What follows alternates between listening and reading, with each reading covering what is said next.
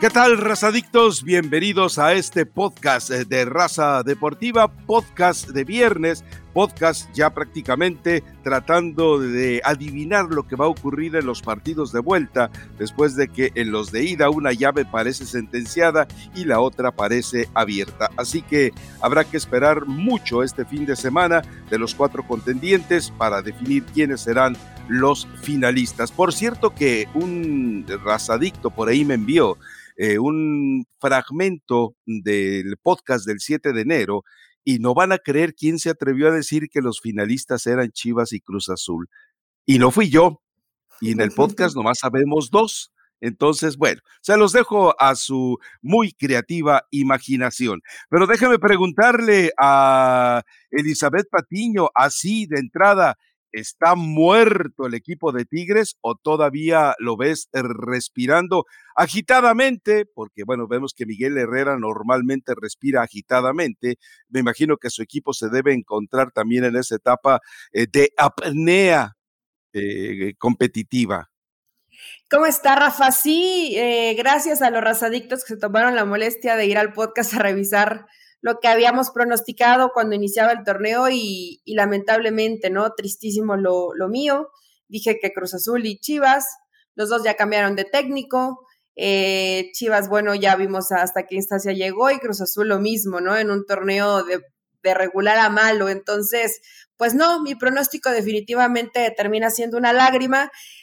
¿Qué va a pasar con Tigres? Creo que podría ser que que la épica, la hazaña, lo que necesita precisamente este equipo de Miguel Herrera, se pudiera conseguir, Rafa. O sea, no lo descartaría porque lo hemos visto en el fútbol mexicano, porque lo hemos visto en liguillas, porque creo que la localía al final, con, si hay un equipo con la que te puede llegar a contar, es con Tigres, aunque yo sé que la, gente no cuenta, pero siempre es un ambiente, pues donde Tigres se, se siente cómodo, ¿no? Y se crece ante su gente.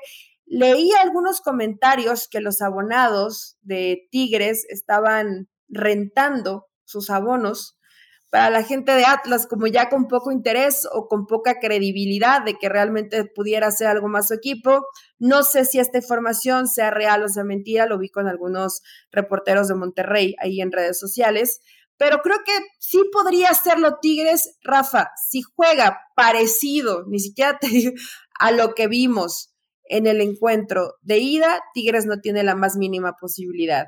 Si se enciende Guiñac, si de pronto anda en muy buen momento Vigón, si en ese medio campo que yo creo que lo va a utilizar porque es cuando se vio mejor Tigres con Carioca y con Pizarro, creo que a partir de ciertas cosas que cambie Miguel Herrera, sí podría meterle tres goles a Atlas. Acá la situación realmente complicada para Tigres es que no le hagan gol, porque tu piojito pues no pudo corregir el defender mejor. ¿O, te gustó cómo defendieron ante Atlas? No, es que ante Atlas no hicieron nada bien.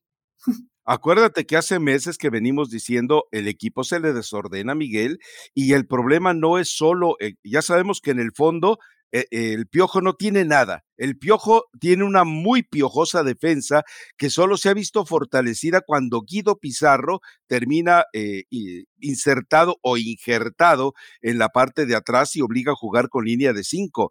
Pero entonces pierdes en muchísimo en media cancha, como lo hemos visto, porque Pizarro le permite, eh, se permite libertades, le permite libertades a Carioca y le permite libertades a Vigón pero en el fondo, si, si Tigres se va a ir desesperada, enloquecida y alegremente al ataque, diría Gerardo Peña, entonces eh, queda muy claro que en este escenario eh, Atlas le puede recetar otra goleada, ¿eh? porque de repente si dejas, eh, Diego Reyes, no sé si se, ya se recuperó, si se recuperó y juega es otra peor noticia para Tigres, pero si de repente eh, vuelve a aparecer eh, un escenario tan aprovechable como el que le presentó Tigres a Atlas, se puede llevar de verdad una eh, soberbia goleada. Ahora, lo hemos platicado de Guiñac y yo te he preguntado, ¿no será que ya caducó? ¿No será que la oferta que cada año le llega de la MLS habrá llegado el momento de aceptarla, porque entiendo que es un jugador diferente, que en un tiro libre, en un remate, pero en el partido de ida tuvo una posibilidad, eh, dos posibilidades en el área y no supo resolverlas. Se vio, eh, se vio lento, se vio artrítico. Es un gran futbolista. Su pasaje por México y su pasaje por Tigres es fenomenal, pero también queda claro que ya eh, no está a la altura de las exigencias físicas y de marca que le representa un equipo que maneja muy bien la línea de cinco y que además eh, tiene eh, a, hombres que le pueden, por capacidad física, estorbar totalmente a Guiñac. Es decir, me parece que Tigres hoy, ante un equipo como el Atlas, encontró plenamente eh, su punto o el escenario para todas sus desgracias. Una defensa muy floja y que en el ataque no encuentra, no encuentra eh, todavía la fórmula. Es decir, eh, va a recuperar Aquino, que yo no sé si Aquino termine siendo el jugador determinante para atacar o más bien para defender. Yo, yo no creo que le vaya a dar la vuelta eh, el Atlas, yo lo veo muy complicado. Eh, espero que el auditorio o, la, o la, el razadicto entienda, cuando hablamos, cuando hablamos del estadio, del peso del estadio, no estamos diciendo que Atlas se asuste. El pánico escénico ya no existe. Lo que existe es la capacidad del estadio de alimentar a su gente para que sea capaz de, consumar una épica, una epopeya, pero a veces... Eh, eh, porque sí, ah, bien, han dicho, ni, no ha llegado todavía un gol olímpico desde la tribuna, ni tampoco ha llegado un tiro de esquina cobrado por un aficionado. No, no, no, no, entendemos eso. Pero de repente hay jugadores que se motivan, que se inspiran, de jugadores que entienden el fuego que baja de la tribuna pero eh, Tigres necesita mucho, mucho más, necesita mucho fútbol y yo no sé si un equipo tan ordenado como lo es el Atlas, lo va a dejar hacer. No lo creo, definitivamente no lo creo. Nos dio una muestra maravillosa, eh, puntualmente Coca. Eh, tenía que prescindir de Jeremy Márquez, que había sido su héroe, y de repente tiene que improvisar con Luis Reyes. Y lo de él fue realmente esplendoroso, ¿no? A ver, eh, sí, me, me, gustó definitivamente mucho la, la, versión de Atlas. Rafa, ya, ya hablamos obviamente de lo mal que lo hizo Tigres. Puede corregir. Eh, ojo que en el fútbol nos, nos podemos llevar sorpresas, ¿eh? una muy mala tarde-noche de Atlas, que las cosas no te salgan, que los jugadores, sobre todo en el tema de recuperación de pelota, de segundas jugadas, no anduvieran tan finos o tan atentos y Tigres tiene la capacidad de calidad individual para poder hacer la hazaña. O sea, sí, sí podría hacerlo. Se ve complicado por el momento que vemos, ¿no? Pero esto ha pasado en liguillas, ha pasado en partidos de fase regular. Entonces, jamás descartaría a un equipo como Tigres teniendo el plantel que tiene eh, Miguel Herrera. Pero hay algo que por más que intente corregir y que cambie a, tres, que se convierta en cinco en el fondo, que creo que el equipo se, se vio mejor con cuatro, en el partido ante, ante Atlas, porque inclusive haciendo esa línea de cinco, Pizarro no era el hombre que sobraba y no tomaron bien la marca y no supieron cómo acomodarse. Entonces, si no tienes centrales rápidos y además poco prácticos o, inteligentes al momento de desarrollar su función, pues quédate con tu línea de cuatro, Rafa, y, y suma mucha gente en medio campo, porque es ahí donde me parece que más sufrió Tigres, ¿no? Cuando tiene ahí a Pizarro, que claro que le da otra claridad, que le da otra, otro tránsito a la pelota, mejora y, ni así le terminó alcanzando a Tigres. Te preguntas, o al menos yo me preguntaba, ¿por qué Soteldo no, no inicia los partidos? Ahí está, ¿no? Es un jugador que de revulsivo te puede llegar a servir porque es encaradorcito, porque te pisa el balón, pero y los agarra cansados. Pero, y, te agarra cansado, pero para ser titular, mm, sí, mucho te piso el balón, te encaro, soy, soy chaparrito, soy pequeñito y aprovecho que, que eso me, me, sirve para tal vez ser un poco más caracolero, pero pues yo veo más espectáculo de tribuna que realmente trascendencia en su fútbol, ¿no? Entonces, vamos a ver por quién termina decidiéndose Miguel Herrera tiene que recuperar, no sé de qué forma, porque no creo, Rafa, que en los últimos siete partidos se le haya acabado el, fútbol a Guiñac, lo dijimos en este torneo, lo dijiste tú, Guiñac sigue retomando el aire, su cuarto, quinto momento en donde otra vez está haciendo goles y lo vemos muy bien con Tigres y se fue apagando, se fue apagando conforme transcurrieron eh, las jornadas, ¿no? Entonces, si no lo recupera Miguel Herrera, porque además no lo sacó y yo sé que es un jugador. Pero ¿cómo lo recuperas? es una cuestión física, Eli. Pues anímicamente, Rafa, porque inclusive en, en, a ver, el fútbol no te están saliendo las cosas, me queda bastante claro, ¿no? Porque ese tipo de, jugadas Guiñac no las fallaba. Pero verle un poquito más de intensidad. ¿Te gustó la intensidad de Tigres en el partido contra Atas? Eh, no, bueno, eh, eh, a ver, no, pero de Guiñac, como un poquito hacia abajo. Se aparecía, ¿eh? A ver, a ver, entendamos algo. Soteldo no te quita una pelota y no quiere ir por pelotas. Guiñac no va porque ya no puede ir y regresar por pelotas. Quiñones Quiñones desapareció. Ahora, Quiñones de repente lo estuvo manoseando en los costados y me parece que si Quiñones ya tiene una eh, forma definida y, y, obvia de jugar, de repente estarlo cambiando de extremo eh, porque crees que vas a poder explotar las condiciones del adversario, bueno, pues se llevó la sorpresa porque a final de cuentas con muy poquitito eh, Quiñones terminó anulado. Ahora, eh, eh, yo te pregunto algo, ¿quién es más confiable como central, Lichnowsky o Angulo? Lichnowsky o Angulo, ¿cuál de los dos? Yo pondría Angulo. Yo me voy con Angulo. Sí. Sí, sí, sí. Entonces, ahí se equivocó Miguel Herrera. Sí, pero tenía la baja de Aquino, Rafa. Tal vez ahí trataba como de medio eh, suplir lo que, lo que le estaba faltando, ¿no? Pero definitivamente no puede y no debe apostar por Lichnowsky. Eh, tuvo sus buenos momentos, ¿no? Con Cruz Azul, pero hoy se ve muy lejano ese nivel que, que tuvo Lichnowsky. ¿Y cómo recupera a Guiñac?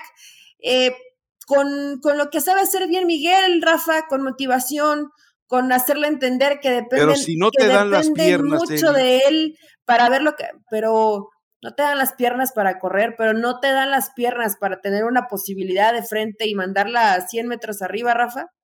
Yo creo que sí, es ¿no? que, a ver, a ver, eh, cuando, cuando tus marcadores son más veloces que tú, bueno, hasta Emanuel Aguilera se vio como crack y venía de ser un despojo en el equipo del América. Entonces, eh, de repente. jugó muy bien. Sí, sí, sí, la verdad es que, eh, vamos, insisto, lo de Reyes eh, fue una eh, jugada magistral por parte de Coca y es curioso cómo el que logra ocupar esa zona o, o donde normalmente juega Saldívar también, entiende perfectamente que termina siendo el hombre con posición de gol vamos, en, en, esas posiciones, si tuviera, imagínate si tuviera un Romo en su mejor momento, a un Charlie Rodríguez en su mejor momento, o al mismo Bigón, se cansan de hacer goles. Eh, eh, o sea, Atlas está eh, demostrando que con jugadores que normalmente no son codiciables, termina sacando, sacándoles jugo, ¿no? Es que el, partido de Rocha fue muy bueno y, podemos ir eh, jugador por jugador, Rafa, y, la intensidad, inclusive la ayuda, ¿no? Porque ves a jugadores como Chalá, que siempre va y, si, se, si se pierde el balón, lo ves en, zona defensiva, tratando de ayudar o hacer el dos eh, contra uno por fuera. Creo que eh, este Atlas está convencido, hace un gran trabajo defensivo, su mayor virtud probablemente es siempre estar atentos a las segundas jugadas, un poco más en fútbol directo, pero hoy creo que ningún equipo ¿eh? de los que está en, la liguilla hoy, ni América, ni, ni Pachuca, ni obviamente Tigres, tienen a jugadores con la potencia y la calidad que ahorita, que ahorita tiene Quiñones, Rafa difícilmente encuentras a otro jugador así, por más que lo marquen escalonado, por más que lo esperen tres o cuatro y que lo traten de, de perseguir, esos cambios de ritmo eh, es muy difícil poder marcar a un futbolista así y después tienes a alguien que lo acompaña muy bien, que es Furch, ¿no? Que sabes que siempre uno aparece por el, el centro y el otro se abre para generarle espacios a, los hombres que, llegan por el centro. Entonces, es, es, difícil, es complicado. Yo veo a Atlas como amplio favorito, no solo para esta llave, para llevarse el título del fútbol mexicano. Más adelante vamos a hablar del otro partido. ¿Puede hacer la hazaña Tigres? Sí la puede hacer porque tiene gente con mucha calidad. Si me preguntas si la va a hacer, te digo que no, que no la va a hacer y que se vuelve a comer uno, dos o hasta tres golecitos. Cuestionado sí bastante la capacidad de Miguel Herrera en cuanto a la reacción de su equipo, Rafa. Para mí en el partido de ida se tarda. Hoy en tu cancha pues no te puedes guardar nada desde el inicio, ¿no? Sí, sí, sí. Ahora, lo curioso es que eh, Quiñones, al que hace referencia, eh, fue dado de baja eh, en Tigres por indisciplina. bueno, también el, otro Quiñones Luis, ¿te acuerdas? También, también, sí. la verdad, no son hermanos, que le quede claro a la afición. Pero evidentemente tenían en común denominador eso, les gustaba la fiesta, les gustaba el desorden, se vio alguno de ellos involucrado incluso en cuestiones de violencia doméstica, pero este Quiñones, este Julián Quiñones, eh, queda claro que lo, ha totalmente sacudido y despertado Diego Coca. Y el otro, bueno, el otro sigue con que sí, un partido sí, otro partido no, un partido sí, otro partido no. Eh, eh, hay, hay una marcada diferencia, quiere decir que Tigres se equivocó en el que liberó. Ahora, también entendamos algo, el trabajo que ha hecho Diego Coca, el que alguna vez llamó el Guardiola de América, y Guardiola debe seguir enojado, así le llamó Iraragorri, pero bueno, eh, lo de Julián Quiñones es muy diferente de lo de Luis y está tiene, vamos, tiene tres jugadores explosivos con una, con una plataforma encabezada por Aldo Rocha que puede hacer lo que le dé la gana. El único que yo creo y está todavía por ver si alcanza ahí, pero lo, analizaremos más adelante. El único que yo creo que le puede estorbar al Atlas por la similitud eventual en la forma en la que quieren tramitar los partidos sería el América, pero bueno, eso es más adelante. Entonces, para ti, para ti sí hay milagro, para ti sí hay hazaña, para ti eh, Tigres puede eh, despertar esto. A ver, a ver, a ver. no, Rafa, no, no hay, oh, bueno, Me contaste tantas veces que aguas con Tigres. a ver, a la afición, y nunca hay que darlo por descartado, Rafa. ¿Cuántas veces no lo hemos visto en, en, en partidos donde parece que todo está resuelto y no es así?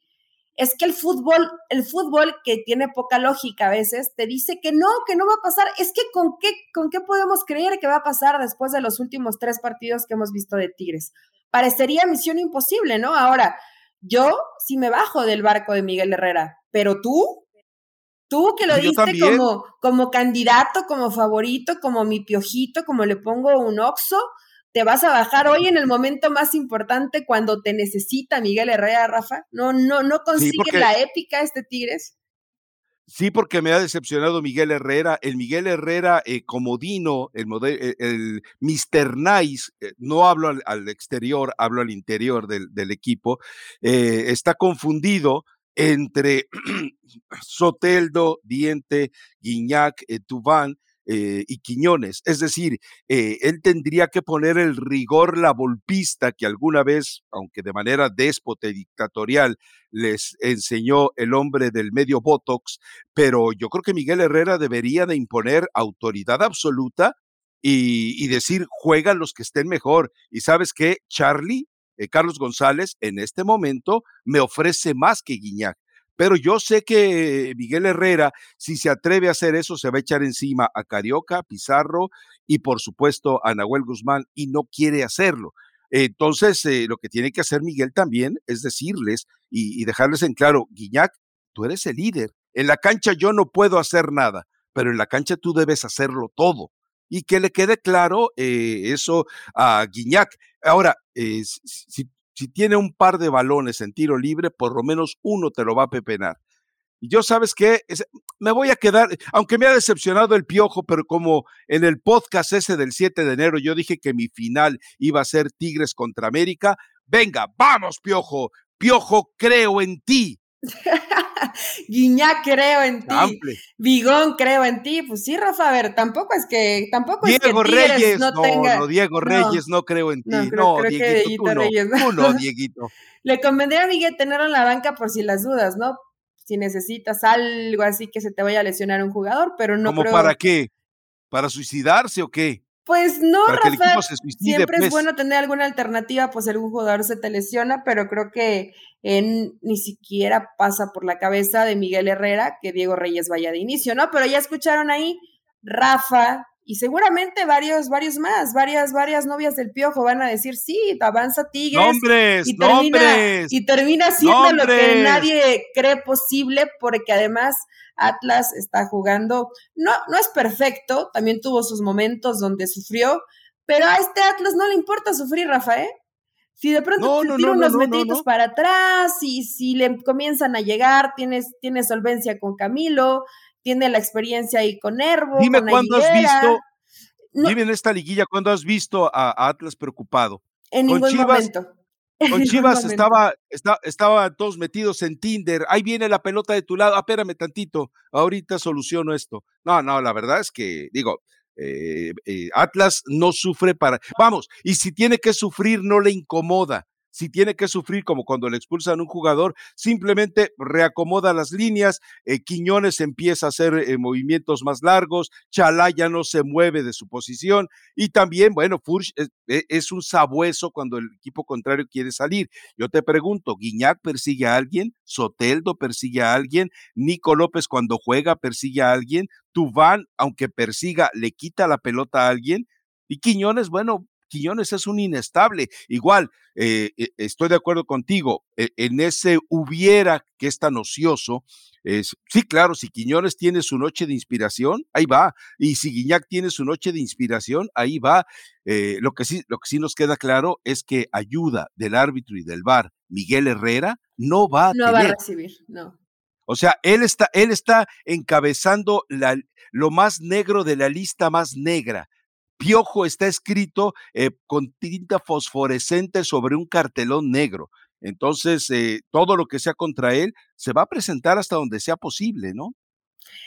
Sí, Rafa, digo, ten- tendrán que ser inteligentes, ¿no? Y no cometer tonterías y estar 100% concentrados, Patón Guzmán y compañía. Yo no sé si de pronto, si el partido se empieza a tornar complicado, que Miguel Herrera termine el partido en la banca, ¿no?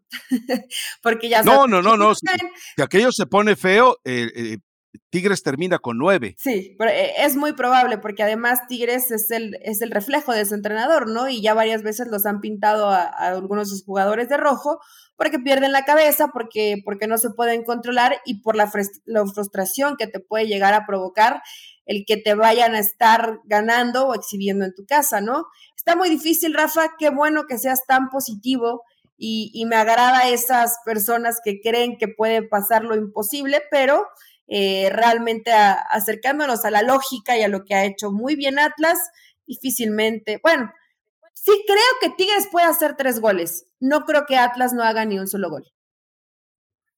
Ah, y ahí eh, está el problema, perfecto. ¿no? Entonces, A ver, eh, ahí está lo dificilito para Tigres.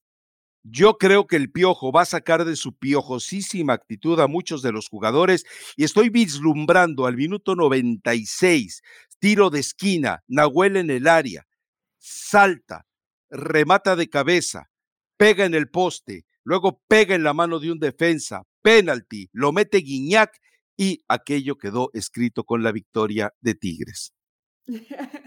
lo dijiste, O sea, va a ser una edición de aquella cruz azuleada, ¿te acuerdas? Nomás que acá no está Moisés Muñoz. Sí, acá está no. uno parecido con 23 kilos menos, pero con el mismo corazón que tuvo Moisés Muñoz ese día, ¿no? Y sí, me lo fui imaginando, Rafa, y, y precisamente me acordé de ese partido de, Claro. de Cruz Azul América. Pues ojalá y pase, o por lo menos, ¿sabes qué? Sí, sería, sería interesante que Tigres marque rápido, para que el partido se, se ponga un poquito más abierto, un poquito más interesante, que, que se meta presión, porque ya cuando llevas esa ventaja, si a lo mejor Atlas, que es muy probable, solo se dedique a manejar la ventaja y esperar algún error de Tigres, pues se va a volver un partido un poco soso, aburrido, que creo que hasta el momento todos los partidos de liguilla han sido interesantes, o sea, nos, nos mantienen ahí entretenidos. Esperemos que este no sea la excepción por la cantidad de goles que ya tiene a favor Atlas, ¿no? Claro. eh, y te- a ver, te recuerdo algo. ¿Cuándo eh, es este juego? ¿Cuándo fue el juego aquel de la final de Cruz Azul? Fue un 26 de mayo, ¿no? Sí. Ah, pues mira, casi, casi. Y va a ser un clima frío y con lluvia, como aquel día. No, no creo que haya mucho frío en Monterrey, Rafa. No, bueno, eh, eh, no tanto, pues estoy hablando de 22, 21 grados centígrados, o sea, no es tampoco así como que se vayan a... Tiene razón, a esa hora ya va a ser un poquito de frío. Entonces, bueno, eh, bueno, hay que esperar a ver esa postal. Yo creo que avanza Atlas y tú, por lo que escucho, pues que avanza Tigres, ¿no? A la gran final. Claro, por supuesto. Piojo, creo en ti, ¿cómo no? Ni su esposa cree en él, yo creo, como tú crees en él, Rafa. ¿Cómo? ¿Qué, a ver, ¿qué sabes? No, no, me refiero con esa devoción. No, no, no, tú sabes algo. Yo no quiero leerlo en TV Notas eh, en tres días, quiero que me lo cuentes. No, no, no, no, no, no, no, no, porque la, la familia Piojo es de armas tomar. Yo no tengo ninguna prueba y solo lo dije por decirlo. ¿Estás escuchando, Piojita? La familia Piojita son, pues son como el papá, traen, traen carácter, si no pregúntale a Martín y Rafa, pero, pero bueno, yo creo que pasa Atlas y sería muy justo que pasara Atlas, Rafa. Me preocupa un poco el tema del ah, arbitraje, nada más. Ahí sí. Pero es que si de otro lado está Pachuca es por lo que realmente me preocupa. Si está América, qué bueno que pase Atlas. Bueno, eh, de todas maneras, eh, yo recurro eh, puntualmente a Ramón López Velarde y Piojo, creo en ti como en el vértice de un juramento, tú hueles a tragedia, tierra mía, etcétera, etcétera, etcétera. ¿No has escuchado ese poema de México, creo en ti? Sí, cómo no. Creo que nos lo ah, ponían en la escuela, ¿no, Rafa? Bueno, sí, claro. no sé, pero ya fue hace mucho, mucho, eh mucho, mucho tiempo, pero... Eh, en la mía era con bocina, seguramente a ti te tocó ya con un CD, ¿verdad? Ya con CD, sí, exactamente. Sí, sí, entonces, bueno, era con cassette, yo creo que te tocó a ti, tampoco seas así tan... No, no, te sientas tan milenia. No, yo creo que sí, todavía me tocó algunos años de cassette, no me voy a hacer tampoco la adolescente. y, luego, y luego en Ranchuca, donde la tecnología tecnología se tarda en llegar. Además, no, pero la primaria sí estaba en, Ciudad de México, pero aquí llegué en la secundaria. Pero bueno, Piojito, creen en ti, a ver, a ver si es cierto, a ver si puede hacer, eh, si puede hacerlo bien. Y si no, Rafa, pues diremos aquí que el Piojito tuvo su responsabilidad, ¿no? Más allá que cuando siempre hablamos que de los equipos de Monterrey. Fracaso, to, to, Y es que qué equipazos tienen los, tienen el Monterrey Tigres y Rayados. Hoy Tigres no tiene buena defensa. Hoy Tigres quisiera. No, no, no es una desgracia. Que tiene Atlas, sin problema, ¿eh? Pero tranquilamente, ¿eh? ¿eh? a ver, llevas Angulo, entonces fortalece a tu equipo alrededor de Angulo, pero te quedas con, con Purata, te quedas con Dieguito Reyes, eh, luego traes a Lichnowsky. ¿Quién puede ir por Lichnowsky, por favor? ¿Quién puede ir por él? O sea, yo no lo entiendo todavía. Pero bueno, en fin, cuando tenías toda la posibilidad de contratar a Mateus Doria, y Mateus Doria evidentemente es más defensa que todo lo que tiene ahí instalado Miguel Herrera, pero en fin, eh, esas ya son otras historias, ¿no? Eh, vamos al otro partido, vamos a América contra Pachuca. Eh, Guillermo Ochoa sigue siendo la terapia intensiva que resucita la América tres atajadas, una de ellas monumental por ahí del minuto noventa y tantos, y que eh, termina dándole la tranquilidad totalmente al América para ir a siguiente ronda. Me sigue gustando lo de Almada, sobre todo porque hace dos cambios al final, mete dos jugadores mexicanos, uno de ellos de 19 años, y el equipo no perdió el pulso, al contrario, tomó un segundo aire. Lo de Fernando Navarro como revulsivo, la verdad es que no decepciona absolutamente a nadie. Ojo, Tata, yo sé que tienes problemas de visión, pero no puedes dejar de ver lo que Fernando Navarro te garantiza como jugador de relevo. Hoy, hoy es un relevo que la selección mexicana no tiene, pero de eso hablamos más adelante.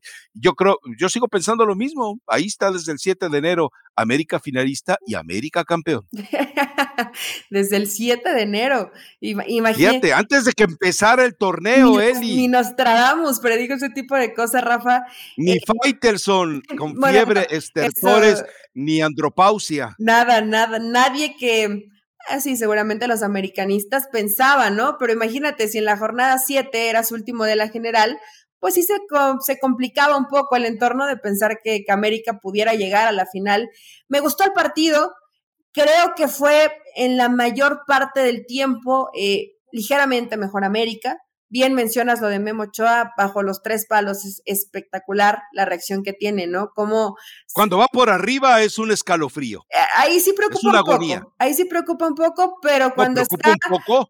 en su cabaña, Rafa, de ahí nadie lo mueve, ahí nadie le hace gol, siempre que termina sacando con la puntita del guante algún balón, yo siempre me acuerdo de la jugada de Con la cutícula, dirían los antiguos. Con la cutícula o con lo, con lo que traiga en la puntita del guante, lo termina sacando Memo Ochoa, eh, que, que, está en un gran momento y, y ha salvado a América ya desde hace rato, ¿no? Sí, a veces lo critican, lo critican por el penal, van y le dicen que a la derecha, y me acordé de Rudo y Cursi, porque no sé si no pensó que a la derecha de él o a la derecha del jugador, se confundió, pero bueno, lo, tira Nico, eh, Nico Ibáñez a la derecha.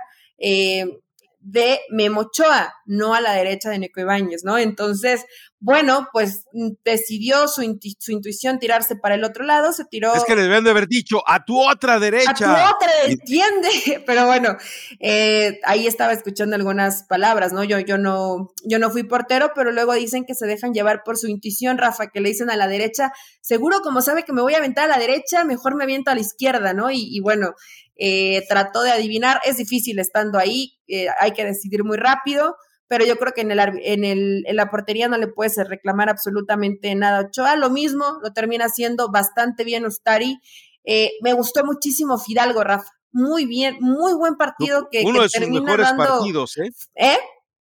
uno de sus mejores partidos. Y, de, y de Pedro Aquino te lo había advertido. Llega tarde a las coberturas, llega una milésima de segunda tarde eh, a, los, a los duelos individuales. Pedro Aquino está una o dos milésimas por detrás de la velocidad que le está exigiendo la liguilla del fútbol mexicano. Y lo hemos visto. Y el América, ¿no? Que, es un equipo que, es dinámico, que es rápido. Claro. Pero lo, bien que lo hizo Fidalgo de primera intención, en esos cambios de frente, eh, pases donde me parecía que perdía el balón y salía muy bien. Jugó muy bien Fidalgo hasta que precisamente pasó esto, Rafa. Eh, o al menos yo así lo detecté, ¿no? Lo que dices de aquí, ¿no? Fidalgo lo contrarrestó muy bien, o sea, intentó, llegaba, recuperaba, armaba arriba, pero cuando vino a la baja Fidalgo, que es precisamente cuando se pierde en ese balón con un gran acierto de, de Almada, porque creo que los dos estaban muy calculadores a ver quién primero hacía modificación, como que no querían moverle mucho, se tarda un poquito en esa situación o tal vez no se da cuenta por, por la dinámica del partido tan rápido el Tan Ortiz y no hace el cambio. Ya se veía que Fidalgo estaba cansado y lo mismo eh, aquí, ¿no? Pues ya prácticamente se parte el equipo, se empiezan a perder balones en media cancha, entra muy bien, muy bien Fernando Navarro, te resuelve ahí, lo mismo este chavo que dices, González, Brian González, y ahí fue cuando Pachuca volvió a apretar es lo que me gusta de este Pachuca, ¿no? Que parece que ya los ves como que comienzan a perder nivel en el partido y otra vez van y buscan, y van arriba, e intentan. Eh, creo que este Pachuca tiene corazón y a mí sí me da gusto, Rafa, que cuando el técnico tiene que decidir, decida por gente joven y por mexicanos. O sea, sí, en un partido así de, de intenso, de semifinal, en el Estadio Azteca y que tengas opciones y lleves a gente mexicana, porque ojo, Jairo Moreno eh, tomó su maleta media semana y se fue a Colombia porque no lo tomaban en cuenta. Me, me, llama la atención que un jugador de primera división haga este tipo de berrinches, pero realmente es porque Almada pues ha, bancado, ha respaldado al jugador mexicano y es el que le ha dado posibilidad eh, porque ellos le demuestran, ¿no? Que quieren estar ahí, que no se achican ante ningún escenario. Entonces, ese tipo de cosas sí me da gusto. Si de por sí Pachuca me cae bien, cuando veo tantos mexicanos en la cancha, me cae mejor. Sí, la verdad es que eso es para agradecérselo a Almada. Yo, yo sigo insistiendo, ese triángulo equilátero que tiene, esa pirámide que tiene como sostén del equipo, eh, me parece muy elogiable y que debería ser tomado como ejemplo en el fútbol mexicano.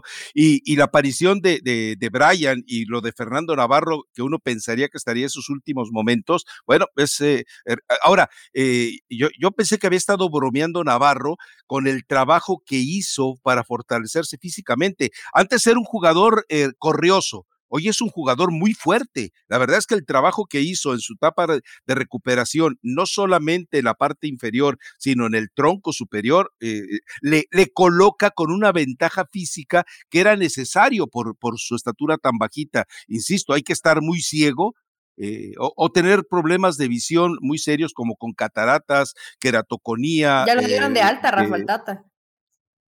Yo creo que ya, bueno, pues ya lo dieron de alta, pero pues yo le, yo le recomiendo otro oftalmólogo porque me parece que el que tiene ahí. Ahora, me llama la atención y perdona a la gente que escucha el podcast que nos alejemos un poquito de este partido. Lo, ah, explícame lo de Jesús Hernández. ¿Qué hace un chamaco venezolano ahí? Mm, no sé, Rafa. pregúntaselo tú. Porque eh, yo, tengo la duda de si es mexicano o venezolano. Yo sabía que era venezolano. ¿Tú? Eh, por eso también, o sea, pero bueno, igual, o sea, eh, entra y si mal no recuerdo, él es el que pone dos pases para Nico Ibáñez, ¿no? ¿No es él el que le pone el pase para el rebate de Nico Ibáñez que ataca abajo a la izquierda Ochoa? Sí, creo que sí. Me parece que sí ese. Sí, creo que sí. Bueno, igual, eh, pero eh, eh, tiene 20 años, o sea, con, esos ensayos del Pachuca son los que deberían de, tener por costumbre Chivas, América, Pumas y Cruz Azul, pero Cruz Azul, recordemos, creo que Aquino es, es la última joya, y miren que una joya muy desgraciadita, ¿eh? Parece más bien, eh, ¿cómo les dice? Circonia que diamante. Pero bueno, eh, volviendo a esto, yo creo que el América tiene la personalidad para ir y, plantarse en un estadio que les agreste, en un estadio que, definitivamente implica una emboscada, en un estadio que ha sido prácticamente el altar donde le ofrecen de sacrificio, en un estadio en el que además sabemos eh, Jesús Martínez ya se encargará en su momento de ofrecerles una prima muy jugosa, porque, pues, y eso, eh, pues tú lo sabes, por ganarle al América, siempre habrá más dinero que por ganarle a los demás. Sí, puede ser. Aparte de Pachuca, no sé, le gusta el América, Rafa ya fue como ese rival al que sabe, de todas las veces que se han enfrentado en liguilla, solamente en una ocasión América ha dejado por fuera a Pachuca. En todas las demás, Pachuca termina avanzando. Yo no sé si haya un premio extra o una prima extra, seguramente sí, como, como además siempre hay, ¿no? En estas instancias de, de liguilla en el fútbol mexicano, pero eh, es un partido muy abierto, ¿no? Yo no me atrevería a decir Pachuca está ahí porque va a ser local porque realmente Pachuca yo creo que es tan fuerte en su casa como visitante, ¿no? a ver, dime algo, dime algo. Perdón siempre es el mismo, el fútbol siempre es el mismo, la propuesta es la misma. Pachuca no, no, no deja de y no renuncia al ataque, al fútbol ofensivo, al sorprenderte, es un equipo con personalidad. Tiene jóvenes que no les da miedo, que no les tiembla la patita cuando. Pregunta maestra. Dime. A ver, una, el estadio como les gusta eh, decir coloquialmente a los que narran, eh, ¿se va a pintar de azul y blanco o se va a pintar de amarillo? los de Pachuca van a sacar la segunda camiseta que traen y se van a poner de americanistas, se va a pintar de amarillo. Y la otra, eh, ¿te has fijado que al, Guillermo Almada ha cambiado en algo? Antes sus equipos se caían en el segundo tiempo. Hoy sus equipos se fortalecen en los últimos minutos de los partidos. No bajan. Aprendió con Santos, ¿eh? no bajan la intensidad. Por momentos, Rafa, creo que siempre les cuesta a Pachuca, o al menos en estos partidos, los últimos cinco, el arranque de los segundos tiempos lo, lo, comienzan, lo comienzan presionando y de pronto Pachuca como que entra un poquito desconcentrado, ya después eh, comienza nuevamente a subir revoluciones y cierra bien los partidos. Aún sufriendo, ¿eh? Pachuca también le cuesta trabajo por momentos defender, pero en Ustari creo que ha encontrado también ese, ese arquero con, con experiencia que ha, ha encontrado su Camilo Vargas. No es, no es tan tribunero, tal vez, o la, a la gente no lo ve como tan espectacular, pero, pero Ustari está, está pasando por, por un gran momento. Eh, estoy nerviosa, estoy entusiasmada en este partido. Quisiera, Rafa, eh, que ganara Pachuca, quisiera que ganara Pachuca, pero creo que, que América puede hacerlo en el Hidalgo. América no va a sufrir de que, de por sí la gente en Pachuca e, es friona, ¿no? Y a lo mejor me van a mentar por eso, me la van a mentar por esto, ni modo, es así. Y si les duele, pues con la pena, pero siempre que juega, ya sea América, Chivas, Cruz Azul, Pumas, Tigres, eh, vienen y te pintan la cara, te pintan la cosa, eh, de acuerdo al, al uniforme del rival, ¿no? Entonces, América va a ser como local el fin de semana y realmente que dices que puedes tener un poco de beneficio o a favor, pues ligeramente la altura, pero no es mucho más alto Pachuca que Ciudad de México. Entonces, eh, se va a sentir América como en casa, seguramente habrá mucha mayor afición americanista, porque además los boletos de 100 pesos pasaron a más de mil pesos, entonces la gente está acostumbrada a pagar poco y en Pachuca pues hay menos dinero que en Ciudad de México. Y el estadio va a estar pintado de amarillo el domingo, Rafa. Eso no tengo ninguna duda. Deseo que pase Pachuca. Ojo que no solamente es porque me gusta Pachuca, inclusive creo que me gusta más el fútbol de América pero me da... No, eh, no, no, no, no, no, por favor. Me genera mucha ilusión cuando, cuando jugadores mexicanos muy jóvenes pueden competir a este nivel con planteles que, están bien armados, como el América y como lo fue en todo el torneo, ¿no? Siendo líder de la competencia. Por eso me, me simpatiza un poco más eh, Pachuca. El Pachuca de Pesolano ya hasta me estaba cayendo gordo, Rafa. Ya, ya dejaba de caerme bien el Pachuca. Hoy con Almada creo que nuevamente es, es agradable ver a un equipo así. Quisiera con todo mi corazón que ganara Pachuca, pero creo que avanza América. Bueno, pues yo, yo no me voy a retractar. Ya eh, América campeón, y para ser campeón tiene que pasar a la final. Que va a ser un partido muy complicado, sí va a ser un partido muy complicado. Que evidentemente hay que estar muy atentos a lo que pueda hacer el arbitraje y el VAR, sí hay que estar muy atentos. Afortunadamente en el partido de ida hubo eh, una situación controversial y la manejaron a la perfección. Es decir, era un penalti de Jorge Sánchez eh, que no podías ocultar y que fue muy bien cobrado por era, Rafa? Sí, ¿cómo no? Sí, es que es donde, digo, va corriendo, ¿dónde pone su pierna si va corriendo?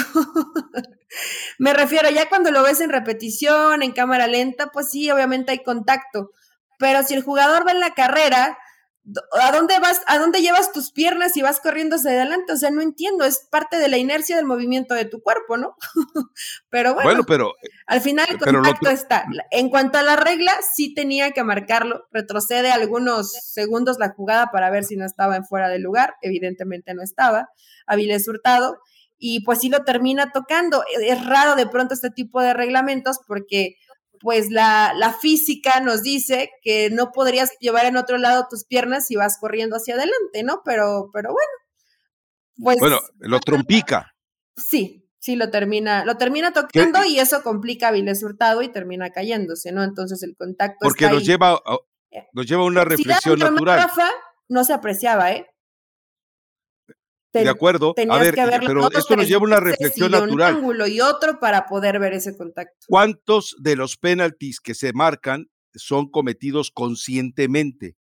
Pues yo creo que muy pocos, es decir, si hay algunos en los que el portero o los defensas entienden que el penalti o que la falta es la última alternativa que tienen o la única ya al final para poner, eh, para poder detener el peligro sobre su marco. Pero la mayoría son faltas que, que no se busca eh, necesariamente hacerlas, sino que es inercia de la jugada. Es la del Patón Guzmán, Rafa. Ok. A ver, el Patón Guzmán nunca hace nada sin querer, ¿no?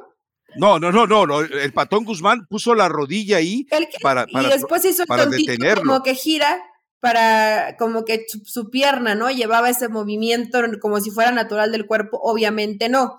En el patón Guzmán no aplica ese, ese reglamento. No, no, no, para y nada. Siempre cuando hace algo es porque tenía toda la intención y cree que a lo mejor no lo puede. Toda la mala intención. Toda la mala intención. Cuando hablas de intenciones del patón, no puedes dejarlo solo. Y que no se Tienes que decir el árbitro. la mala intención. Tiene razón. El dolo. Con Abuel Guzmán casi siempre, no diría que siempre, pero casi siempre hay mala intención. Entonces, eh, esa sería como la excepción, ¿no? O de pronto el defensa que ya tiene que hacer la última porque se va a encontrar el portero, pues sabes que muy probablemente te van a marcar eh, penal, ¿no? A lo mejor hasta te vas expulsado, pero eh, sí hay situaciones de pronto rigoritas en el arbitraje, pero bien lo dice Rafa, al final tenía que marcarlo y lo hizo bien.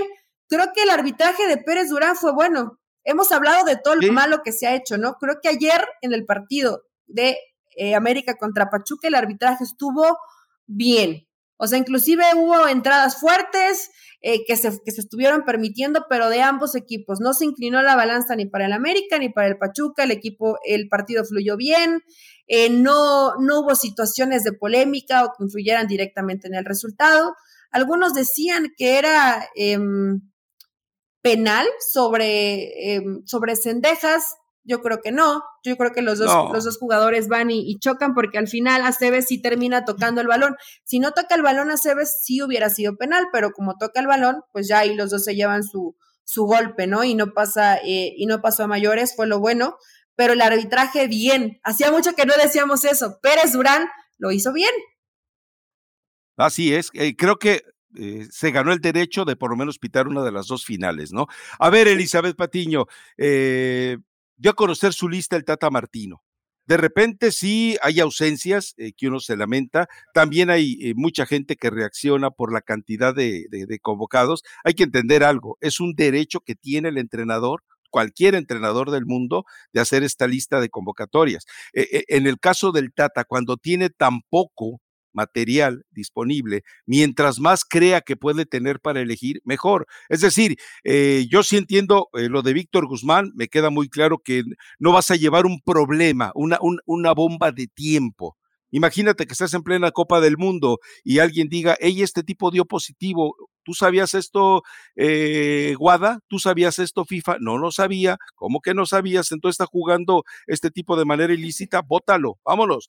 Ah, eh, la otra, lo de Aldo Rocha. Eh, Aldo Rocha está convertido en un jugadorazo en este momento. Pero bueno, y por otro lado, yo a mí me parece que si no tuviera la posibilidad de hacer esta lista tan extensa, no tendría jugadores suficientes, es decir, verlo como manoseo me parece es, eh, verlo ya de, y mira que lo estoy diciendo yo, verlo de manera perversa y perniciosa hacia el Tata, que es cierto, eh, queda claro que no tiene satisfecho a nadie con su chamba, pero ¿de qué otra manera tenía de ver a todos los jugadores jóvenes del Pachuca? ¿Qué otra manera tenía de ver a jugadores eh, jóvenes de otros equipos? Entonces, a mí me parece que es una decisión genial, pero también entiendo que hay otros jugadores que se han estado ganando el derecho de aparecer por ahí, ¿no? Es complicada en la lista que tiene que dar el Tata Rafa y creo que de esta forma lo ha comentado que él no va a premiar un buen torneo o que la convocatoria, que ya estamos a unos meses del Mundial. Buenos partidos. No, no, no se va a calificar por un par de buenos partidos o por un torneo de buenos partidos o por 10 buenos partidos, ¿no? Que también es entendible, es un proceso ya de cuatro años, ¿no? No vas de pronto a, a decir, ah, sí, es que este está se puede subir a lo mejor alguno que esté en muy buen momento, pero difícilmente vas a bajar a tres, cuatro, cinco para llevar a cinco que estén en buen momento. Yo creo que más que los que no están, que ya sabemos que Chicharito no va a regresar, que difícilmente un jugador como Rocha, porque en esa, en esa posición, eh, pues ya tiene a, a, su Edson Álvarez y a gente con el que probablemente el Tata Martino pues ha tenido un proceso y tiene más confianza. Pero Pizarro, Romo, Gallardo, Moreno, eh, puros jugadores de rayados, no merecerían hoy una convocatoria, Rafa.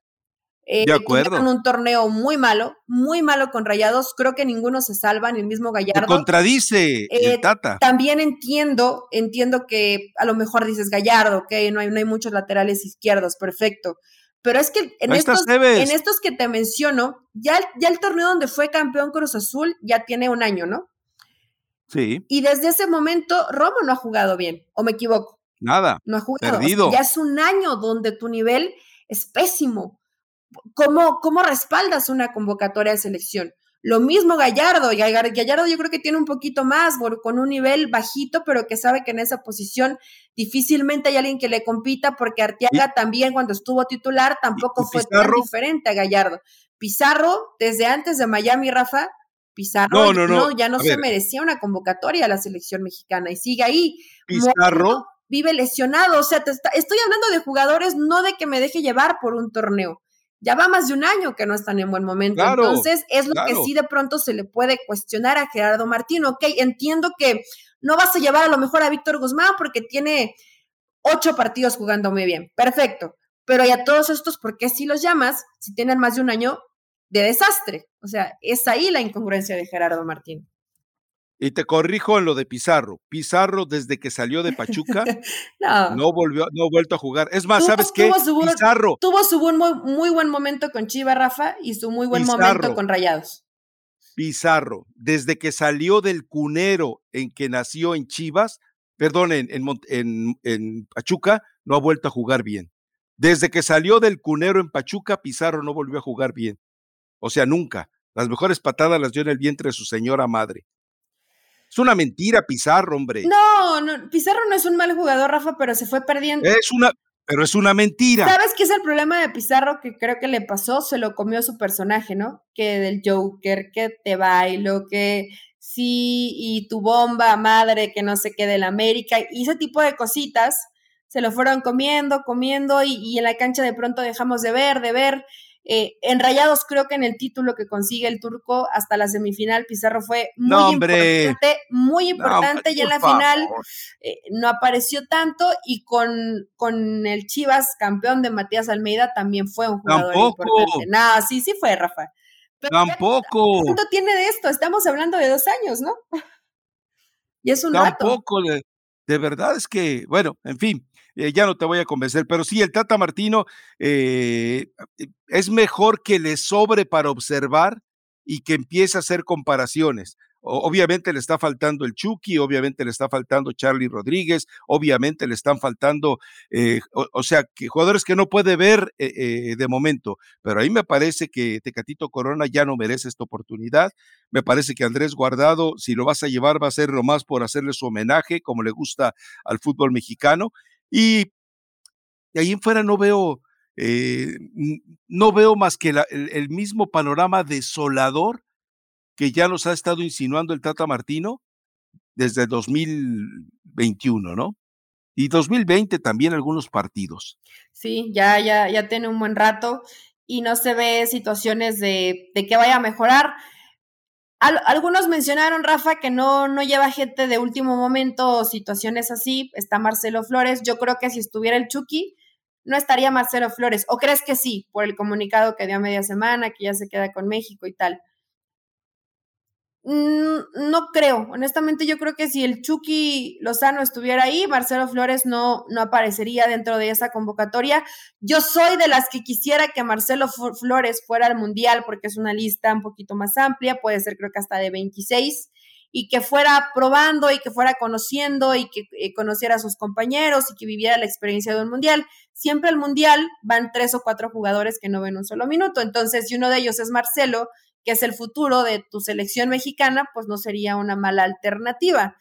Pero creo que es más porque no está Lozano que porque realmente el Tata hoy quiera moverle un poco a una lista de jugadores que yo creo que ya tiene más que hecha, ¿no? Sí, sobre todo que no se cometan las torpezas, insisto, cuando la Volpe tenía campeones mundiales eh, sub-17 a Carlos Vela y a Giovanni y lleva a, su, a su yerno, un jugador mediocre como el Chiquis eh, García, lo lleva a cuidar a los nietos. O sea, cuando el fútbol mexicano llevaba nanas en lugar de futbolistas competitivos a una Copa del Mundo. Y esto siguió pasando, o sea, aquí llevaba Javier Aguirre. Aquí llevaba Javier Aguirre al Bofo Bautista y a, Cuauhtémoc Blanco. Cuauhtémoc lo entiendo por agradecimiento. El tipo fue y se partió una pierna por darle a México el boleto. Perfecto, venga, hagámoslo. Lo hizo en 2002 y lo hizo para 2010. Pero Osorio, bueno, Osorio le impusieron a los dos santos. ¿Por qué? Bueno, pues porque había, que vender con las caritas de, Giovanni. Pero eh, eh, al Tata Martino, yo prefiero que lleve a Marcelo a que lleve a Funes Mori. Yo prefiero que, lleve a Marcelo. Que como a Marcelo si cuando entró media hora no hizo nada pues, y no ha debutado. Eh, como si fuera más fácil debutar en, en, Inglaterra, ¿no? que en México. No, eh, pero además, eh, a su edad, él juega contra tipos de dos o tres años mayor que él en Inglaterra. O sea, ¿de qué estamos hablando entonces? Sí, la gente de pronto es un tanto injusta. Yo sé que el chavo en esa situación donde ni habla bien español y dijo, como que medio dijo que dependía de qué, si, quién le ofrecía el mundial, pues como que ya le agarraron, después. le agarraron un rencorcillo medio extraño, Rafa, pero yo creo que más bien no hubiera aceptado. Así son ustedes los mexicanos. Somos. Sucios, rencorosos. No, no, no, fíjate, yo conozco, pues no muy bien, pero tengo una, una, buena relación con el papá de Marcelo Flores, con Rubén Flores, y, y, y, siempre habló de que tenía un acercamiento con Herman, pero él, a ver, si Marcelo decidió México es por su papá, eso es una realidad, ¿no? Porque en la cartita donde expresa todo habla maravilloso de Canadá, maravilloso de Inglaterra, que ahí no lo iban a convocar. ¿Sabes qué? Yo no la leí, ¿eh? Y de México, pues es así como, de, pues mi papá me dice que que qué tanto español necesito para realmente amar a México. A mí México es un, es un país que amo. Realmente Te escribieron, Eli. Sí, yo sé. escribieron, alguien de Relaciones Públicas le escribió. Sí, su, papá no es su promotor, ¿eh? tiene un promotor ahí, pero lo que sí ya le dijeron, Marcelito, entrevistas en español, mijito, no das más, con la pena. Claro, ahora, insisto, él tiene 18 años. Él cumple los 19 hasta un, mes antes del Mundial y está jugando contra futbolistas eh, de, de, 20 y mayores de 20 años. Y para quienes no tengan idea de la diferencia de volumen físico que hay en un jugador eh, con todo el biotipo y el ADN de los europeos y con un eh, jugador con todo el biotipo y el ADN de los tercermundistas, bueno, pues ahí está la historia, entiéndanlo. O sea que Marcelo Flores a los 18 años eh, sea uno de los grandes prospectos del Arsenal, por encima de la mentira que alguna vez representó Carlos Vela, bueno, pues ahí está. Ahí está. No, y aparte pero bueno. Eh, lo tienen ahí considerado. Creo que esta etapa, Rafa, va a ser clave porque va a ser la pretemporada y van a decidir si se queda ya de fijo en el plantel de primer equipo. Si no se quedara de fijo en el plantel del primer equipo, inclusive Marcelo buscaría salida o un préstamo para poder tener actividad, porque obviamente lo que está buscando es estar en el Mundial, ¿no? Pero un ejemplo muy puede sonar un poco burdo o a lo mejor no con tanta lógica, pero es más tomado en cuenta Marcelo con el Arsenal que Laines con el Betis, por ejemplo, ¿no? Claro. Por ejemplo, yo sé que no ha debutado, acá Laines ya debutó en primera división, etcétera. A propósito, ¿cuántos, ¿cuántos meses o años hace que te dije que el América lo estaba buscando, pero que Laines no había querido venir? Bueno, ahora ya se hizo oficial que el América lo busca y Marcelos y, Diego sí quiere venir al América. Ojalá. Pero los papás no quieren, Rafa. Pues no, pero pues si ya le mintieron a Emilio diciéndole que se iba a la Roma y termina en el Betis, pues es tiempo de que también. Pues ya tiene el pasaporte comunitario, debería de aprovecharlo, ¿no? Ahora, el problema es que qué equipo te compras si no te vio ni un minuto. No, no, no, y lo que les costó él y quién va a pagar por Diego Laines en Europa. Yo creo que ahí eh, hubo medio negocio, ¿no? Con ese dinero o no. No, bueno, eh, fue una muy buena venta, pero ¿quién te va a comprar al Diego Laines con esos que, que, fueron 15 millones? ¿Quién te va a pagar eso por un jugador que no tiene actividad? Por muy buen prospecto que sea, lo mejor que puede hacer es mandarlo eh, a México, ¿no? Y la otra, rápidamente, porque ya el productor está desesperado, creo que tiene que ir a desayunar unas eh, ricas arepas con nata. Pero a ver, eh, rápidamente, te, cuento algo. ¿Sabes quiénes son los dos damnificados de, de estas listas del Tata y de las declaraciones del Tata? Javier Hernández y Carlos Vela. ¿Te acuerdas que te había comentado que habían hecho una especie de apuesta y un pacto de reventar la MLS de manera que en noviembre no tuviera otro remedio el Tata que llamarlos? Bueno, pues resulta que todas estas situaciones que se han presentado y las reiteradas negativas a que vaya a llegar, los han desinflado, ¿eh? ¿Sí? Los dos han desaparecido. ¿Ya cuántos partidos tienes sin Desaparecido. Y Vela lo mismo. Entonces.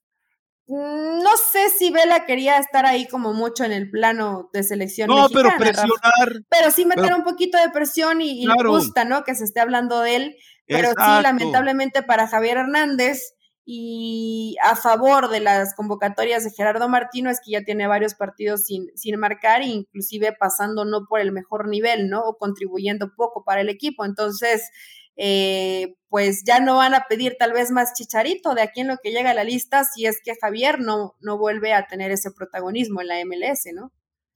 Y te digo, para mí es víctima ya, ¿eh? Para mí es víctima totalmente ya. Y dentro de la lista de los que tú mencionabas que están desaparecidos, pues hay uno que está eh, embalsamado, Orbelín Pineda. Ya no hay qué hacer con él.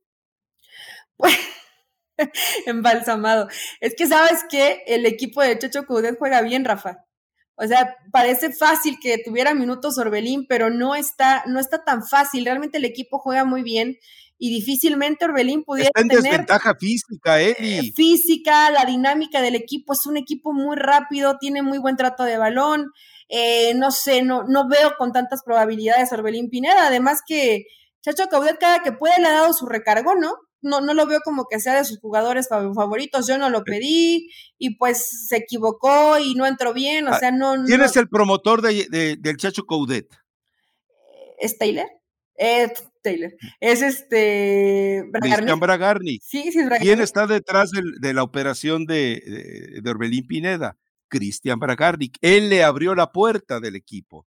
Entonces, el Chacho Cudet no quería a Orbelín Pineda. ¿Pero por broncas con Bragarnik o porque no le interesa como jugador? Porque lo vio y dijo: pues, pues de estos acá hay muchos. Acá me busco un Fidalgo en la banca del Castellón de la segunda división y tengo un Orbelín Pineda.